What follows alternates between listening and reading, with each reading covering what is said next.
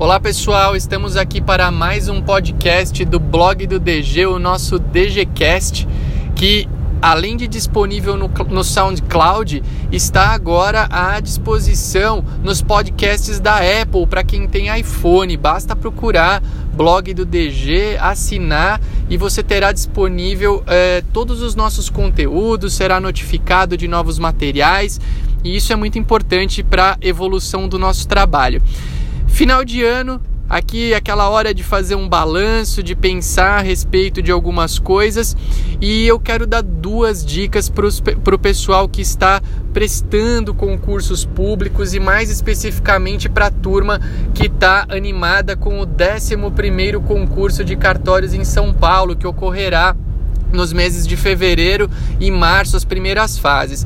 Duas dicas muito, muito importantes nesse final de ano, nessa época de festas. Primeira, concentração.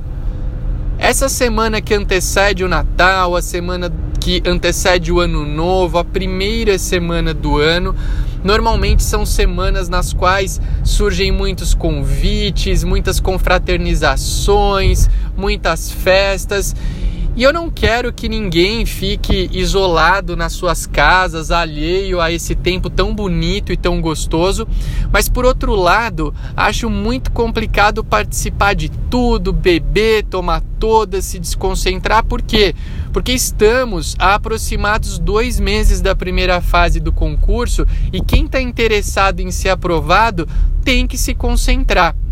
Então, quando você receber aquele monte de convites, aquela chuva de convites, procure priorizar os mais importantes, aquele do seu trabalho, da sua família, dos amigos mais próximos.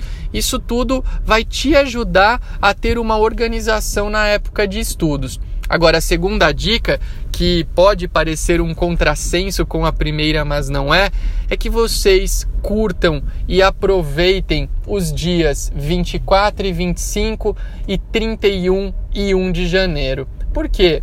São dias de festa, são dias de celebração, são dias de reunião familiar e muitas vezes, se a gente fica com aquela obrigação de estudar nesses quatro dias, você não faz nada bem feito, você não curte e você não rende nos estudos. Por isso, esses quatro dias devem ser utilizados como um break, uma pausa nos estudos, para uma renovação, para uma reflexão, por uma concentração para o ano que está por vir. E não façam isso com peso na consciência, façam com alegria, curtam esses momentos porque eles são raros e não retornam.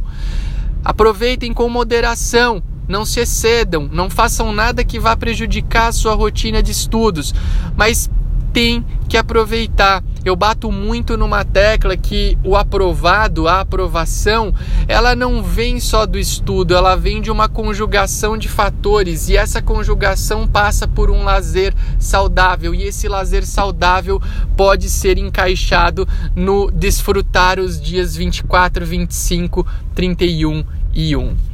Essa era a nossa dica de hoje no podcast do blog do DG, o DGCast. Não se esqueçam de conhecer o nosso blog, que é o www.blogdodg.com.br, assim como todas as nossas outras redes sociais: YouTube, Instagram, Facebook, todas elas localizadas com o nome Blog do DG. Muito obrigado e até a próxima!